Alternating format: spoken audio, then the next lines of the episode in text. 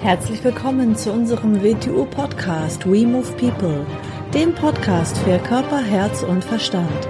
Wir sind Alfred Johannes Neudorfer und Rosa Ferrante Banera und in unserem Podcast beschäftigen wir uns mit den Themen persönliche Weiterentwicklung, Gesundheit, Kampfkunst, Philosophie und Menschsein. Herzlich willkommen zur neuen Folge unseres WTU Podcast. Hallo Alfred. Hallo Rosa. Heute sprechen wir über Kinder. Haben wir schon in der letzten Podcast-Folge auch angekündigt, ne? Mhm. Kinder ist natürlich ein wichtiges Thema. Kinder sind das nächste Glied in der Kette der Menschheit, also die nächste Generation. Damit ist ja auch eine enorme Verantwortung für uns heute verbunden. Denn wir formen diese Menschen ja ein bisschen oder wir sind ihr Vorbild um, im negativen und wie im positiven Sinn. Egal wie man es jetzt nennt, ob man es jetzt Erziehung nennt, oder das andere nennt, ob man sie erzieht oder nicht erzieht, in, in beiden Fällen formt man diese Menschen heutzutage. Denn es ist ja ein bisschen wie bei der Bewegung, wenn wir das wird Jugend schon wieder so als Beispiel heranziehen. Wo lernen wir Menschen denn, wie wir uns bewegen? Natürlich aus unserem Umfeld. Deshalb bewegen wir uns in der Regel auch sehr schlecht. Also unter Bewegen verstehe ich, wie, wie gehen wir mit den Wechselwirkungen, mit den Kräften um, um mit denen das Leben konfrontiert. Und dass wir uns nicht so gut bewegen, sieht man daran, die gesundheitlichen Folgen, die wir relativ früh haben, oder die Gewandtheit, mit der wir durch das Leben gehen. Die ist ja nicht sehr groß.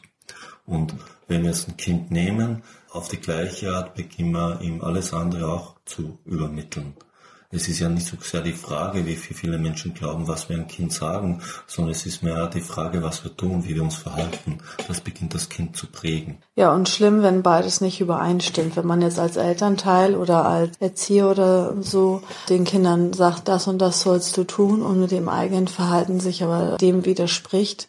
Ja, wenn man das und die Erziehung versteht, das kann man sich natürlich gleich mal sparen.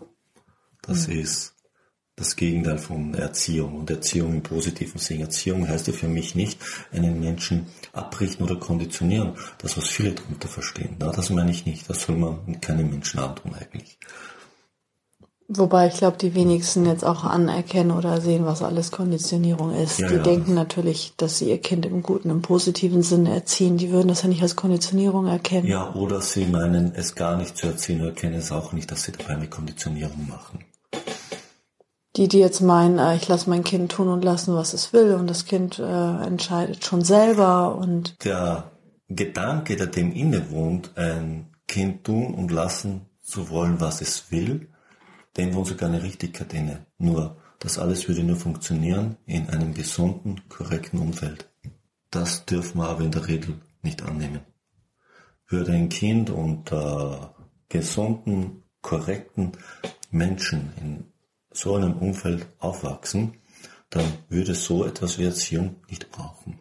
Denn es würde den natürlichen, korrekten Umgang mit seiner Umwelt und sich selber in sich aufnehmen, auf indirekte Weise. Das aber zu behaupten, dass in unserer Welt und in den Familien vorhanden ist, das wäre schon eine ziemliche Anmaßung. Also nimmt das Kind all das auf, was jetzt vorhanden ist. Und das ist wohl all das nicht. Wie, wie wäre denn äh, die optimale Entwicklung des Kindes? Gut, wir gehen jetzt mal davon aus, ähm, dieses Kind ist in einer ganz normalen Familie, geht ganz normal zur Schule. Wie wäre jetzt die optimale Entwicklung des Kindes? Ja, optimale Entwicklung an sich äh, gibt es nicht, aber äh, eins ist mal klar. Das Kind sollte ein möglichst großes, langes Zeitfenster haben, in dem es nicht mit irgendwelchen äh, ideologischen oder oder religiösen Konditionierungen konfrontiert ist. Das nennt man Kindheit. Heute haben wir aber die Tendenz, dass Eltern besonders stolz drauf sind, wenn ein Dreijähriger Erwachsenenmuster daherredet und dann halten sie das Kind für besonders reif. Nein, sie haben es besonders zukonditioniert, bereits in sehr frühem Zustand. Dieses Kind hat keine, keine spielerische Art mehr, diese Welt neu zu entdecken. Es nimmt sie nicht mehr als Wunder wahr, es nimmt sie bereits als etwas Vorgegebenes wahr, das ganz genau definiert ist und da sollte man nur ganz vorsichtig damit sein. Wir nehmen dem Kind ein Zeitfenster, das er sich dann später wieder zurückerinnern kann, nämlich in der die Welt noch nicht so festgelegt war, wie sie bei den meisten Erwachsenen ist. Und für so ein Kind wird es sehr, sehr schwierig werden, sich aus den Erwachsenenmustern wieder zu befreien. Was aber am gewissen Moment notwendig sein wird, wenn dieser Mensch eine Reifung vollziehen sollte. Also man sagt so, bis zum siebten Lebensjahr soll man das Kind komplett frei lassen. Man sollte es freilassen, man soll es ein spielerisches Heranlassen an die Welt erlauben, es sollte die Welt selber wahrnehmen und nicht durch äh, vorgegebene Muster die Welt definiert bekommen. Dann sollte es natürlich, es muss ja auch mit der momentan vorhandenen Welt umgehen lernen. Natürlich braucht es dann eine Art von Sozialisierung, damit es die Sozialisierung der Zeit zu erkennen beginnt und mit ihnen umgehen kann. Das braucht es, sonst kann es ja mit der momentan vorhandenen Welt später nicht interagieren. Mhm. Der nächste Fehler wäre aber zu denken, dass, was viele, viele Erwachsene ja machen, dass ihr Kind auf die Welt vorzubereiten beginnen, in der sie selbst leben oder auf die Probleme vorzubereiten beginnen, die sie selber haben oder sie vor Problemen bewahren wollen, die sie selber haben. Von der Welt, in der ihre Kinder in 20, 30 Jahren leben werden, haben sie heute keine Ahnung und können auch keine Ahnung haben. Das werden ganz andere Herausforderungen sein, als die, die von heute sind. Also kann die Lösung nicht sein, die Kinder auf die Lösung der Probleme von heute vorzubereiten. Das heißt, sie äh, zu etwas zu erziehen, was in der heutigen Welt funktionieren würde. Darauf sollte man Kinder gar nicht hinerziehen. Das ist nämlich das Schlechteste, was Erziehung machen kann. Etwas auf eine Funktion vorzubereiten und sonst gar nichts. Sondern man sollte die Kinder zu starken, selbstständig denkenden Wesen erzeugen, die klares Denken haben und die stark genug sind, mit den Herausforderungen und notwendigen Anpassungen, die die Welt von morgen notwendig machen wird, sich anzupassen und es ihnen möglich macht, mit dieser Welt dann zu interagieren. Also nicht das Was, sondern das Wie. Hm. Ja, und wir arbeiten ja auch sehr viel mit Kindern zusammen in unserem Veto Youngblatts Unterricht, also quasi das Veto Wing Chun auf Kinder adaptiert. Mhm. Warum ist uns das dann eigentlich so wichtig? Ja, Kinder, Kinder, wie wir sie nennen, die Veto Youngblood sind uns natürlich sehr, sehr wichtig. Wir wir haben natürlich ein sehr schmales Zeitfenster. Wir haben eine Stunde in der Woche, wo wir mit den Kindern interagieren. Wir können dort keine Wunder vollbringen, aber wir können trotzdem einen kleinen Impuls reinsetzen. Wir können versuchen, richtige Tendenzen, das zwar nicht konditionierende Tendenzen, sondern einfach Impulse und Eindrücke von einer, von äh, einer gewissen Art von Freiheit in die Kinder einzupflanzen dass sie die Freude am, am, am sich bewegen, ihre, ihre Spontanität, ihre Natürlichkeit im Umgang mit allem, in das Vertrauen auf die eigenen Instinkte, all das kann man ein bisschen verstärken und wachhalten im Kind, so dass es nicht so verloren geht. Mhm. Man sieht auch immer ganz stark, je älter die Kinder schon werden, ähm, dass sie halt immer steifer werden, immer mehr Angst haben, auch zu Boden zu fallen, sich immer mehr wehtun, je älter sie werden. Und auch wenn sie sich mal frei bewegen sollen oder wenn wir manchmal so ein Tanzspiel oder sowas machen, dass sie da schon immer mehr Komplexe und Hemmungen und so weiter haben und also schon gar nichts mehr von dieser ähm, Freiheit und Spontanität und so weiter mehr vorhanden ist. Mhm, mhm. und das ist schon sehr erschreckend, das ist schon gravierender Unterschied zwischen einem Kleinkind, wobei bei fünf, sechsjährigen haben wir das zum Teil auch schon gesehen, aber mhm. äh, je älter sie werden von Jahr zu Jahr, mhm. wenn sie zu uns kommen, sind sie schon extrem eingesperrt in ihrem Körper. Sie haben enorme Angst, sich zu blamieren. Sie sind damit beschäftigt, was andere denken könnten.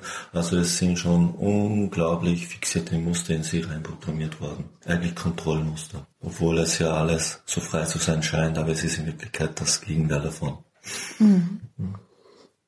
Ja, und ein weiterer Vorteil auch bei dem Youngblood-Unterricht für den äh, Lehrer in dem Moment ist es ja auch ähm, so ein bisschen von dieser Frische, von dieser äh, Kindlichkeit und von der Jugendlichkeit so ein bisschen abzubekommen und sich vielleicht selber noch so ein bisschen daran zu erinnern, wie das eigentlich mal war auch oder wie das eigentlich ist, ähm, ja, selbst so ein bisschen spielerisch und kindlich zu sein, nicht im Sinne von albern oder so, aber halt im Sinne ein bisschen freier und ein bisschen lockerer. Man versteht ja unter äh, zu sein wie die Kinder nicht die Naivität und Albernheit, man versteht darunter die Unvoreingenommenheit der mhm. Welt gegenüberzutreten, mhm. die Welt als ein Wunder und als Erlebnis zu betrachten die dauernd etwas Neues bietet und nicht denken, dass alles schon in vorgefertigten Kategorien einpackt ist und dass die Wirklichkeit ist.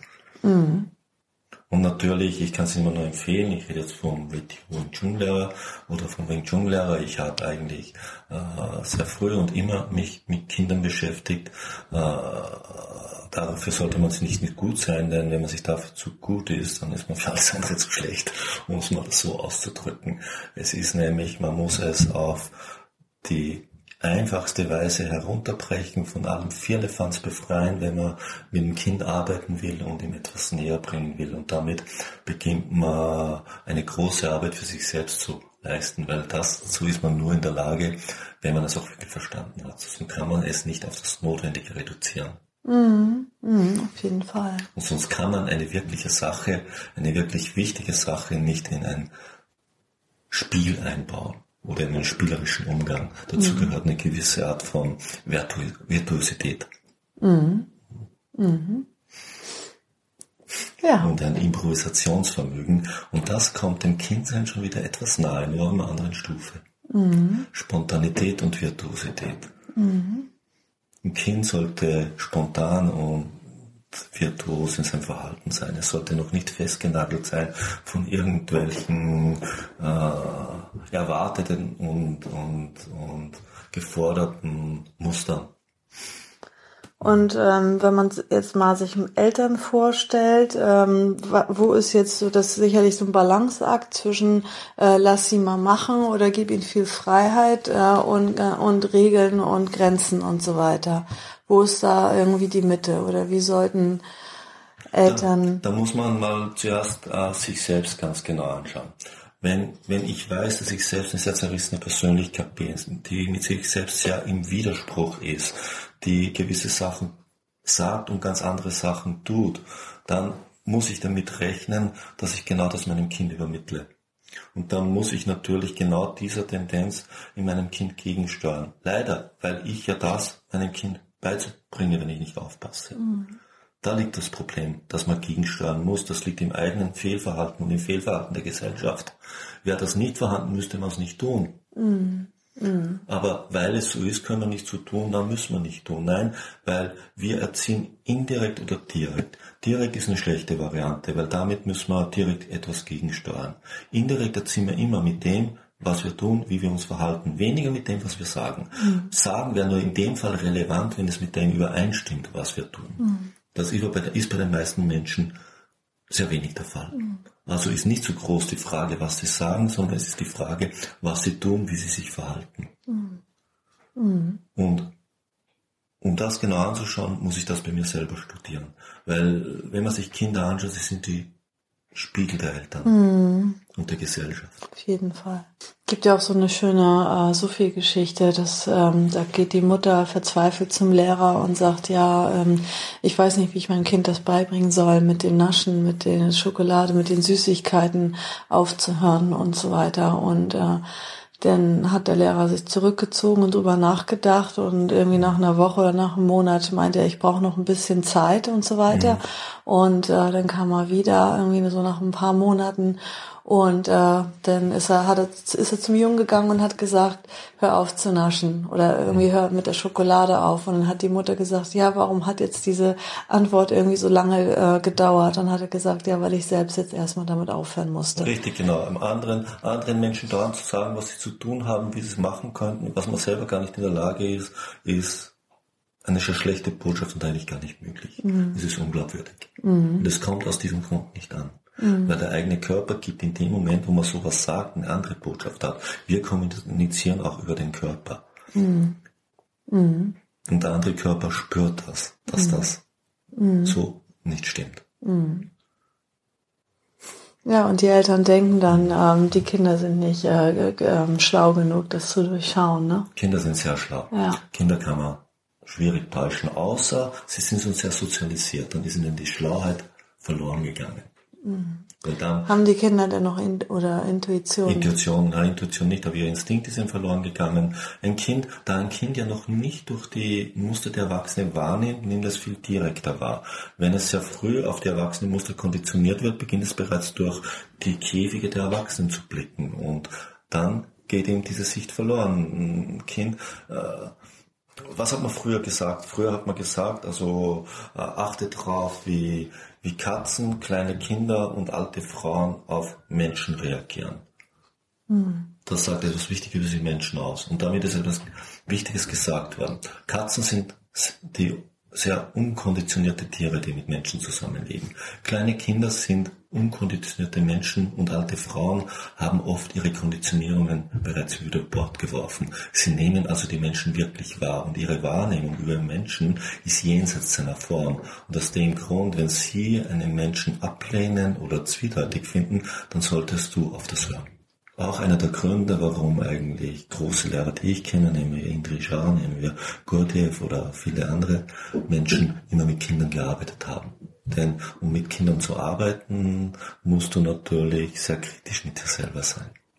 Du kannst dort kein falsches Gebäude hochhalten. Mhm. Kinder fallen darauf nicht rein, wenn es wirkliche Kinder sind. Und wie kannst du dir das erklären? Oder das ist ja irgendwie sehr schade, was wir auch immer wieder beobachten, weil wir einfach mit Hunderten von Kindern jedes Jahr äh, in Kontakt treten und auch vieles ähm, insgesamt mitbekommen, auch was denn zu Hause abläuft und so weiter. Ähm, ja, dass halt immer mehr Werte und so weiter verloren gehen. Also dass, dass es kaum Respekt gibt. Äh, Disziplin, ja. so, Angemessenheit. Ja. Nehmen wir zum Höflichkeit. Beispiel Höflichkeit und Dankbarkeit. Ein Kind zu sagen, sei höflich und dankbar, ist natürlich die letzte Möglichkeit und die schlechteste Möglichkeit. Wo würde ein Kind das lernen, wenn die Eltern in ihrem Verhalten gegen ihre Umwelt das zeigen würden? Dann wird das Kind das ab einem gewissen Moment machen. Es wäre für sie dann natürlich Umgang mit der Welt. Und das ist einfach in der Gesellschaft mehr untergegangen. Ja, die, die, die, die Eltern glauben, sie können ihre Kinder irgendwohin abschieben und dort sollten sie die Dinge beigebracht bekommen. Ja. in irgendwelchen anonymen Institutionen. Wie soll das funktionieren? Wo auch genau solche Menschen herumsitzen, wie sie selber sind. Mhm.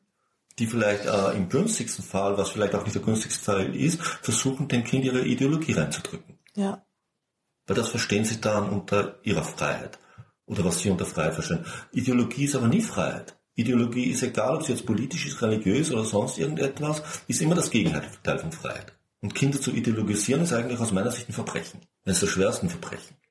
Weil ich beginne damit, der nächsten Generation zu schaden. Mhm.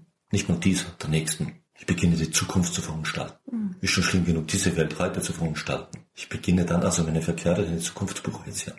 So könnte man das auch sehen. Ja, Kinder ist eine interessante Sache und werden wir sicher ja auch noch öfter ein bisschen was dazu sagen. Mhm, machen wir. Mhm. So, Gut. ich denke, das reicht für heute. Okay, ja. also wer jetzt zuhört, äh, schöne Weihnachten. Wer jetzt aktuell ja. zuhört, schöne Weihnachten und einen guten Rutsch ins neue Jahr. Genau, schöne Weihnachten, guten Rutsch. Und, und wir hören uns noch einmal heuer. In diesem Jahr. Okay. Ja. Bis nächste Woche. Tschüss. Tschüss.